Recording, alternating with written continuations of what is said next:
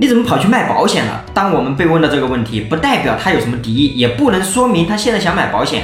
哎，如果我们解决不好，很有可能错过一个你保险事业发展路上的重要人物。异议处理框架，或许你都明白，为什么他总能抓住人心，而我总失之交臂。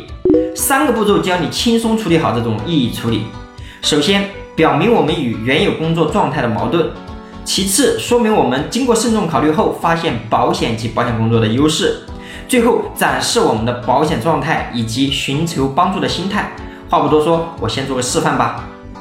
李姐，说起做保险的事，我一直想找时间听听你的想法和建议。你知道我在做保险以前已经在国企做了好几年，也得到不少领导和同事的帮助，收入虽然稳步上升，可不知道为了项目加了多少班，熬了多少夜，身体也越来越差了。虽然做到了主管，却很难有一整天的时间陪伴家人和孩子。过去我为了工作，对家庭、对孩子、对自己都忽略了太多。现在我决定重新换一个工作方式。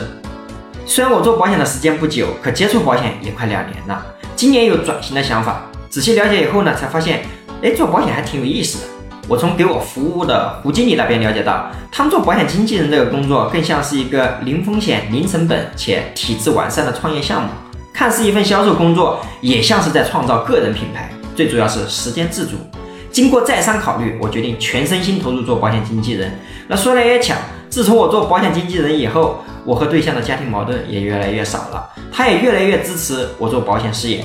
今天刚好有这个机会和李姐聊一聊，如果能得到李姐的指点和支持，这对我以后的发展一定很有帮助。那用我这三步走的方法，你觉得有用吗？